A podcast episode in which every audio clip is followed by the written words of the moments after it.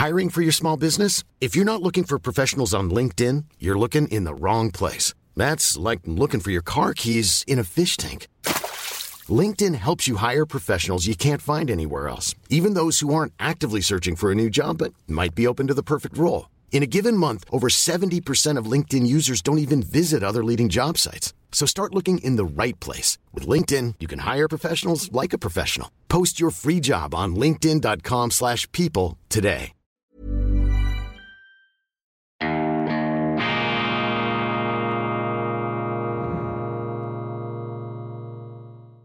Grüezi miteinander. Einen wunderschönen guten Morgen, meine sehr verehrten Damen und Herren, liebe Freunde, vor allem in Deutschland und in Österreich. Ich begrüße Sie ganz herzlich mit meiner immer noch äh, aufgerauten Reibeisen-Betonmischer-Stimme zur internationalen Ausgabe von Weltwoche Daily, die andere Sicht unabhängig, kritisch, gut gelaunt am Mittwoch, dem 27. April 2022. Ich habe mich sehr gefreut über die vielen Ratschläge und Besserungswünsche, die mich gestern erreicht haben. Keine Sorge, ich bin nicht krank. Ich habe einfach eine etwas äh, heisere Stimme nach dem Zürcher Sechseleuten.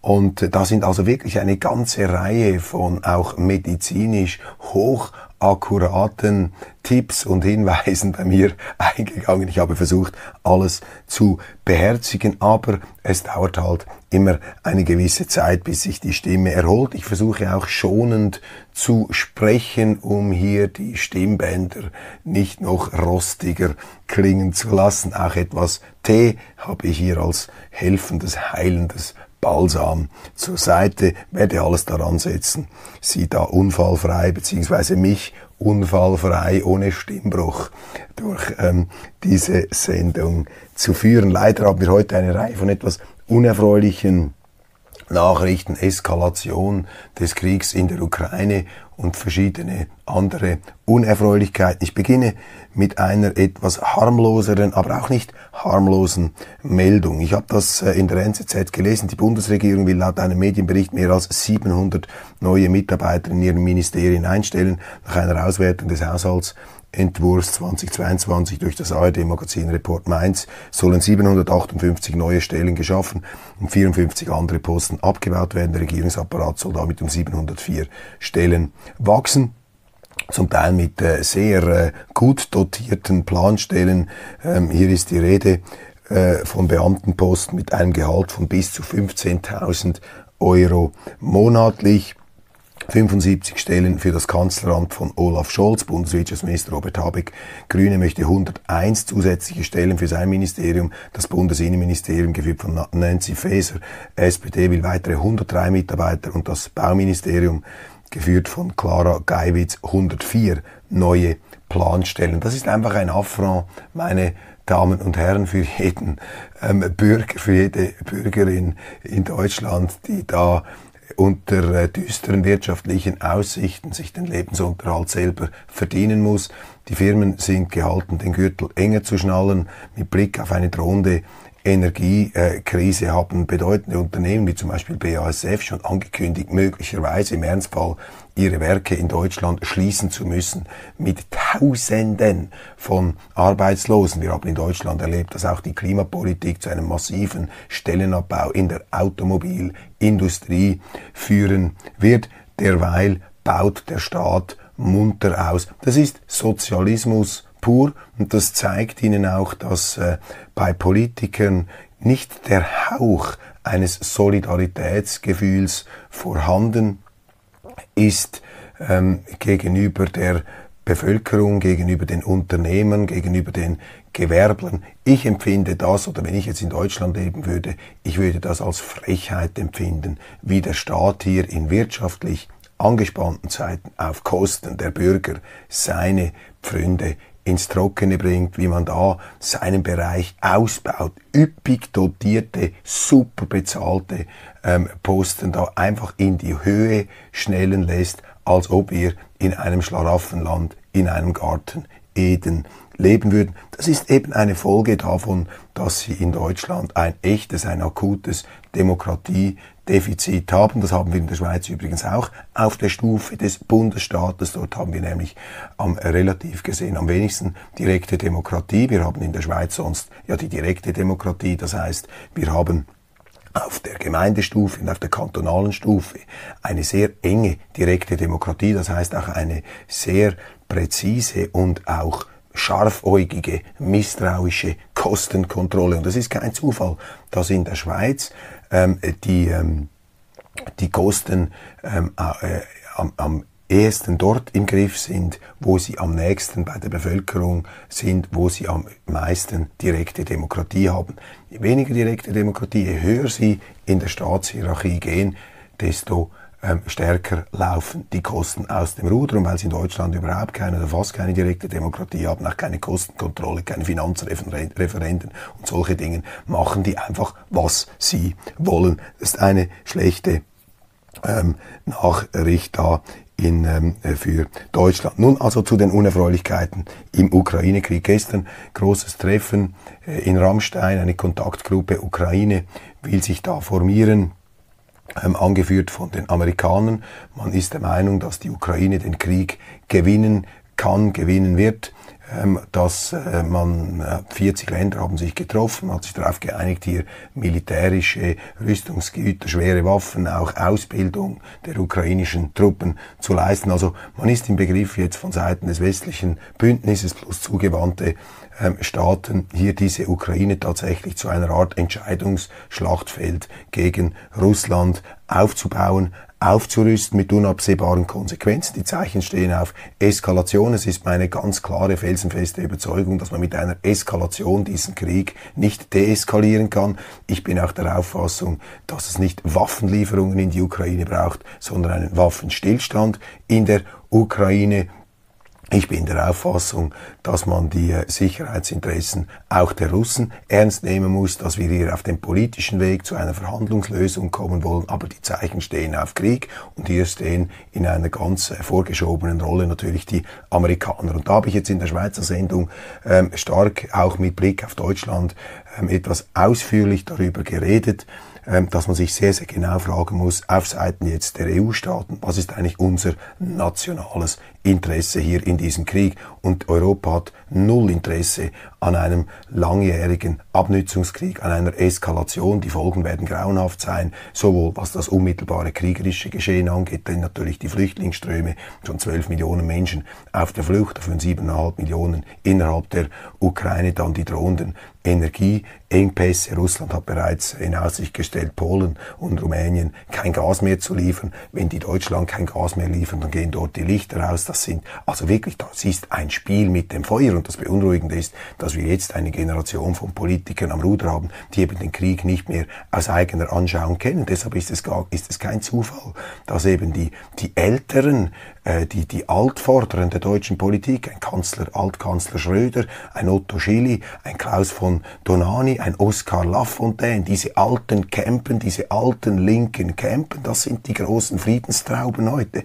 Das sind die Warner, weil sie ähm, den Krieg noch ähm, halbwegs erlebt haben, zum Teil natürlich nur noch in Kindheitstagen, aber für sie ist diese Ernstfallerfahrung ein ganz wichtiger Punkt. Die haben natürlich auch noch diese gigantischen Kriegsverbrechen der Wehrmacht in Russland in einer anderen Tuchfühlung, in einer anderen Erinnerung als heutige Generationen. Und ich finde es einfach immer wieder bemerkenswert, dass die, die heutigen Politiker, die sich ja so politisch korrekt geben, so empfindsam, so woke, ähm, gerade in Deutschland, dass die offensichtlich null äh, null Sensibilität mitbringen auf der Grundlage dieser historischen Erfahrungen, dass Deutschland vor 80 Jahren mit einem also wirklich verheerenden Vernichtungskrieg, wie es das noch nie gegeben hat in der äh, abendländischen Geschichte, äh, 27 Millionen Russen umgebracht hat. Unglaublich. Die Ukraine gehörte damals noch äh, zur Sowjetunion, war eine Sowjetrepublik, die Ukraine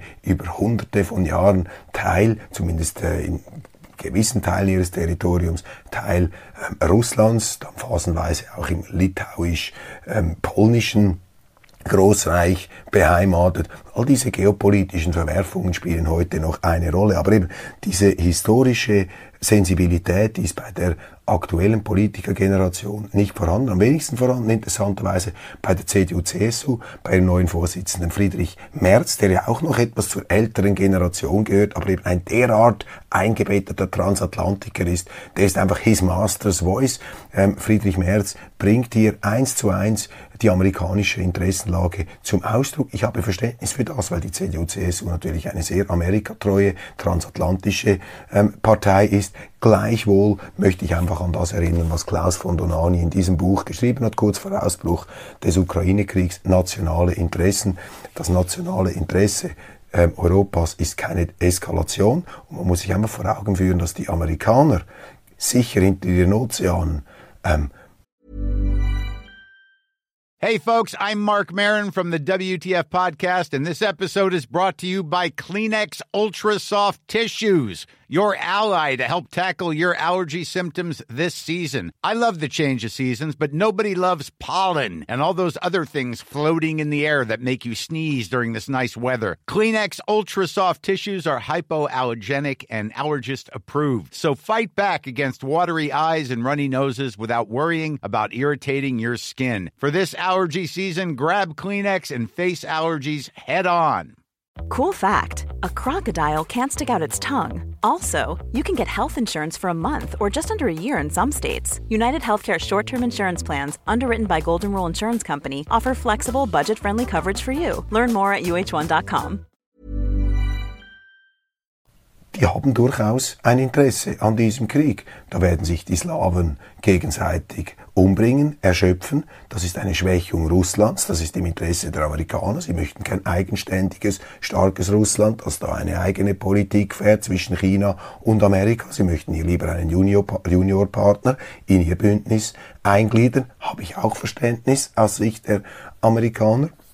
Für sie ist es natürlich gut, wenn Europa den Russen keine Rohstoffe abkauft, dann können sie uns ihre überteuerten, ökologisch äh, ähm, äh, verheerend abgebauten Fracking-Gase äh, können sie uns verkaufen. Also hier müssen wir uns einfach bewusst machen, dass ähm, man ähm, nicht die Interessen der Vereinigten Staaten und die Interessen der Europäischen Union gleich synchronisieren kann. Die Welt glaubt zu wissen, die Tageszeitung, die Welt glaubt zu wissen, dass äh, Putin bereits sein letztes Aufgebot in Mos äh, in, in, ähm, im, im Donbass hier ähm, in die Schlacht werfen muss. Äh, das ist etwas die Rhetorik im Mainstream, dass dieser Feldzug, dieser Krieg oder diese Militäroperation, wie Sie es immer nennen wollen, für die Russen ein Debakel, ein Fiasko ist. Vielleicht ist das so, kann sein. Ich weiß es nicht. Im Nebel des Krieges neigt man immer zu Fehleinschätzungen und oftmals ähm, stellt man dann ernüchtert fest, dass man an Propagandalügen geglaubt hat. Äh, Beispiel Vietnam, da haben die Amerikaner auch immer gesagt, wir haben es im Griff, oder Afghanistan, als das Gegenteil der Fall war. Sehr schwierig hier objektiv ähm, festzuhalten, was Sache ist. Mein wichtigster Befund, oder vielleicht für mich der wichtigste Befund, ist einfach, dass im Krieg ähm, eine Eigendynamik entfesselt wird. Man beginnt einen Krieg, Putin hat diesen Krieg begonnen, aber er ist nicht der Eigentümer dieses Kriegs. Dieser Krieg hat eine eigene Dynamik angenommen und äh, Kriege haben auch äh, die Tendenz, sich zu entgrenzen, sich zu entfesseln. Ich bin sehr beunruhigt, dass jetzt eben hier eine Eskalation stattfindet. Auch die Gefahr der Selbstüberschätzung ist groß. Alle Großmächte, die Russen, die Franzosen, die Deutschen, die Amerikaner haben sich immer wieder überschätzt in ihren Kriegen, aber der Westen droht sich jetzt eben auch wieder zu überschätzen und mit diesen bereits wieder vorab triumphalistischen Ausrufen, ja, man habe da eine klare Siegeschance in der Ukraine, ist man auch wieder dabei, sich gleichsam an den eigenen Illusionen zu berauschen. Also Hybris, Hüben, wieder üben, eine gefährliche Mischung und die Zeichen stehen auf Eskalation, sowohl im Westen wie auch im Osten bei Russland. Dort hat Sergei Lavrov der russische Außenminister wieder einmal von der Möglichkeit eines Atomkriegs gesprochen. Ich glaube, das muss man sehr, sehr ernst nehmen. Die Russen sind da wirklich mit bitterster, grimmigster Entschlossenheit bereit, aufs Ganze zu gehen. Ich will das gar nicht moralisch ähm, qualifizieren, ist einfach eine Tatsache. Wir haben jetzt 30 Jahre lang die Sicherheitsinteressen der Russen vernachlässigt. Die sind bereit, dort alles aufzubieten. Die Russen sind enorm leidensfähig und die Russen können auch zusammenstehen, wenn es hart auf hart geht. Und wenn die Russen das Gefühl haben, dass der ganze Westen gegen sie steht, wie sie das Gefühl hatten, als damals dreieinhalb Millionen Wehrmachtssoldaten ihre Grenzen überrannt hatten, dann sind da unglaubliche Trotzreaktionen in diesem riesigen Land ähm, mobilisierbar. Und da warne ich einfach auch die westliche Seite davor, sich da in einer allzu großen Siegeszuversicht zu wiegen. Ich unterstreiche das, ich wiederhole das, ich plädiere hier für eine Deeskalation, für eine politische Lösung. Ich bin eine Friedenstaube und kein Pentagonfalke in dieser Auseinandersetzung. Ja, Deutschland was zu befürchten war, es werden jetzt doch schwere Waffen geliefert, also auch die deutsche Regierung, Scholz ist da eingeknickt. Er hat noch so halbwegs versucht, hier etwas an dieser sozialdemokratischen Tradition festzuhalten, aber er äh, hatte da nicht die Kraft, der Druck zu groß, auch der amerikanischen Verbündeten, der amerikanischen Chefs, könnte man vielleicht etwas zynisch hinzufügen, also schwere Waffen, jetzt Gepard-Panzer aus Deutschland in die Ukraine was dann eben wiederum äh, kritisiert wird von Exponenten wie zum Beispiel Oskar Lafontaine, dem prominenten früheren Sozialdemokraten und Linkspolitiker, übrigens in der nächsten Weltwoche ein großer Essay von ihm zu, von ihm zu diesem Thema. Interessante Facette, Israel liefert keine Waffen an die Ukraine. Und äh, warum wohl nicht? Ja, weil eben die ähm, Israeli ähm, ein Land sind, ein, ein, Volk sind, das eben kriegsgewohnt ist. Die Israeli leben näher an der Realität als unsere wohlstandsverwahrloste äh, Politikergeneration. Und ich sage das ohne jede Überheblichkeit, zu der zähle ich mich auch. Ich bin auch ein wohlstandsverwahrloster äh, verwahrloster Babyboomer. Wir haben den Bezug zur Realität des Krieges verloren, können wir auch nichts dafür. Wir sind Profiteure eines langanhaltenden Friedens in Israel ist das eben nicht der Fall und deshalb ist man dort sehr, sehr zurückhaltend, hier in eine Konfrontation mit Russland zu gehen, auch weil man äh, in Syrien auf die Kooperation mit den Russen angewiesen ist. Skeptische Stimmen in der Welt, das finde ich wohltuend, ähm, von Thomas Schmid, dem früheren Chefredakteur und Herausgeber, ein sicher glänzender Publizist, ähm, der schreibt, die Ukraine zum demokratischen Musterstaat zu verklären, ist eine Illusion. Da hat er recht. Und da merkt man jetzt, dass sich eben auch bei führenden deutschen Publizisten allmählich Zweifel regen. Stimmt das wirklich, dass in der Ukraine die Freiheit des Westens, die Demokratie des Westens verteidigt wird? Auch da wieder Illusionen. Man berauscht sich, man steigert sich in irgendetwas hinein. Man versucht da, ähm, sich ähm, gleichsam selber zu hypnotisieren. Druck auf Gerhard Schröder steigt. Union will Porträt im Kanzleramt abhängen. Das sind jetzt Hexenjagden, die stattfinden. Alte Gefechte und revanchistische äh, Themen. Ich finde es etwas beelendend, dass Friedrich Merz sich da zum Wortführer dieser Vendetta gegen Altkanzler Schröder macht. Man sollte sich einmal Mühe, die, äh, die Mühe geben, mit Kanzler Schröder zu reden, ihm einmal die Möglichkeit ge zu geben, äh, seine Sicht darzulegen. Aber die deutschen Medien, sie schreiben nur über und gegen Schröder. Sie reden gar nicht mit ihm. Auch das macht mich misstrauisch. Ähm, e- Elon Musks Twitter-Coup, Ulf Poschardt, der Chefredakteur der Weltgruppe, endlich traut sich einer, das linke Diskursdiktat aufzubrechen. Ich teile diese Auffassung. Ich finde es eine gute Nachricht, dass Elon Musk Twitter übernimmt um da der äh, Meinungsäußerungsfreiheit einen Dienst zu erweisen. Meine Damen und Herren, das war die internationale Ausgabe von Weltwoche Daily. Die andere Sicht. Ganz herzlichen Dank, dass Sie dabei waren. Ich habe aus äh, stimmlichen Gründen heute etwas äh, kürzer gesprochen, also auch schon ist wohltuend. Dann können Sie auch mehr Zeit in diesem Tag produktiv verbringen. Ich freue mich, wenn Sie morgen wieder dabei sind. Machen Sie es gut und eine schöne Zeit.